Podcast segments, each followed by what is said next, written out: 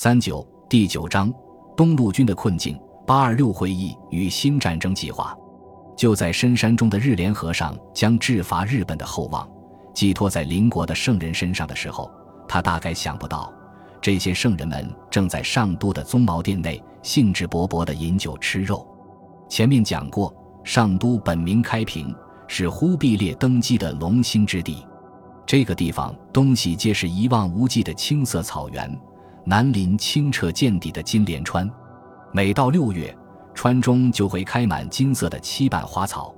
由于地处燕山以北的高原上，夏季气温较低，上都也成了元朝皇帝亲属的陪都。忽必烈习惯在这里待到九月，才乘坐大象驮载的辇车，慢慢悠悠地南下返回北京。宗宝殿就在上都城外。据说是一座深广可容数千人的白色毡帐，穹顶覆盖着金色织锦。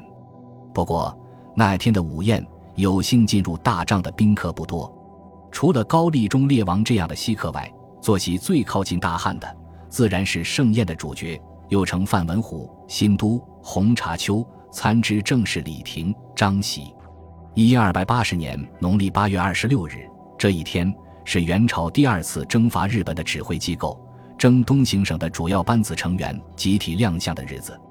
当天的菜肴似乎也准备得格外慷慨，在嘉宾面前的石案上，摆放着宫廷特供的黑色马奶酒、琉璃盏盛着的红葡萄酒，香飘四溢；又有驼峰、烧羊、天鹅、野菌、熊掌等许多平日绝难一见的色贝珍馐。赶巧。忽必烈在刚刚落成的察罕尔行宫附近狩猎回来，又给宴席多添了几样新鲜的野味，吃得满席的宾客暗呼痛快。酒酣耳热之际，红茶丘起身举杯一饮而尽，声音都有些颤抖。臣若不举日本，何面目复见陛下？说完，貌似不经意地瞥了一眼对面端坐的忠烈王。钱征东右副元帅表过态。于是轮到范文虎等一干南宋降将，这些人无非齐声附和，隐瞒举白，赌咒发誓，这次一定要直捣京都，向圣上献礼。一阵喧闹过后，高丽中烈王也起身跪拜如仪，将杯中美酒一饮而尽。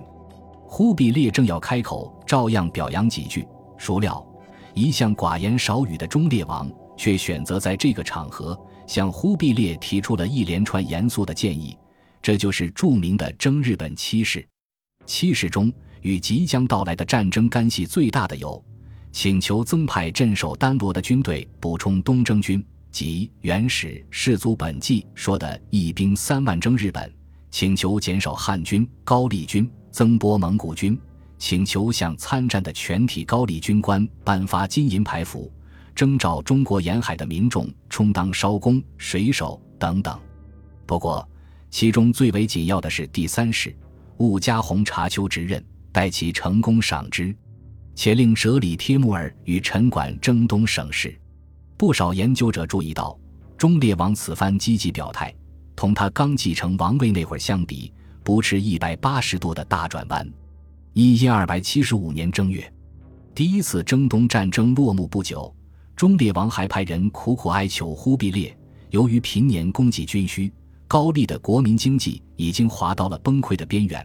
如果再派兵攻打日本，其战舰、兵粮实非小邦所能知，也福望抚收款款之诚，取谅哀哀之诉。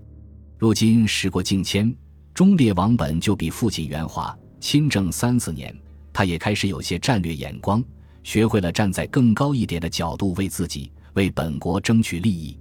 往近了想，对面打算搞什么一国征伐，倭寇屡屡在高丽南部沿海烧杀抢掠，这些噩耗自然不时传到忠烈王耳中，令他整天忧心忡忡。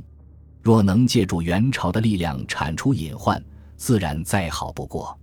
往远了想，忠烈王清楚得很，老丈人野心勃勃，一旦无法证明自己比元朝豢养的汉奸更有利用价值，那么。在蒙古主导的欧亚体系中，高丽王室恐怕只能落得一个被淘汰、被取代的结局。这个征东行省和高丽国和未来真正的日本行省会是什么关系？该如何利用黄金家族的驸马身份，提升高丽王室在蒙古世界秩序中的地位等等，都是忠烈王不得不细细思量的问题。在上都之会上，他请求忽必烈不要重用红茶丘，并主动把征东行省的事务揽过来，正是摆明了要抬高自己驸马国王的地位，争夺征东行省的最高控制权。当年十月，忽必烈下诏，加高丽国王王蠢开府仪同三司、中书左丞相，行中书省事。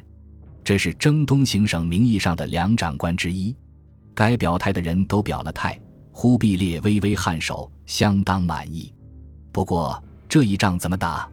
忽必烈也给定了调子，是因彼国使来，故朝廷一遣使往。彼遂留我使不还。故使清辈为此行。朕闻汉人言：取人家国，欲得百姓土地；若尽杀百姓，图得地何用？就是说，鼓励征东行省学习一下征服南宋的经验，不要乱搞大屠杀。这样民心所向，日本州郡还不望风归降。至于具体的战术细节，忽必烈一向是不大关心的。新的作战方案大概是午宴结束后，由范文虎等人与枢密院的官员对着地图商量决定的。高力士留下了如下记载：于是约束曰：查丘、新都率蒙、利、汉四万军发合浦，范文虎率蛮军十万发江南，聚会日本一气岛，两军必集，直抵日本，破之必矣。根据八二六会议的精神，元朝计划兵分两路。一路称为蒙利汉军约四万人，一路称为蛮军约十万人，先后从高丽和中国江南的港口出发，合击日本。这两路大军，现代研究者通常称为东路军和江南军，本书也沿用这个称呼。按照最初的方案，两军的会师地点是高丽南部的金州，后因风水不便，改在日本伊气岛。再后来。这个会师地点又有大的变化，我们后面再讲。本集播放完毕，感谢您的收听，喜欢请订阅加关注，主页有更多精彩内容。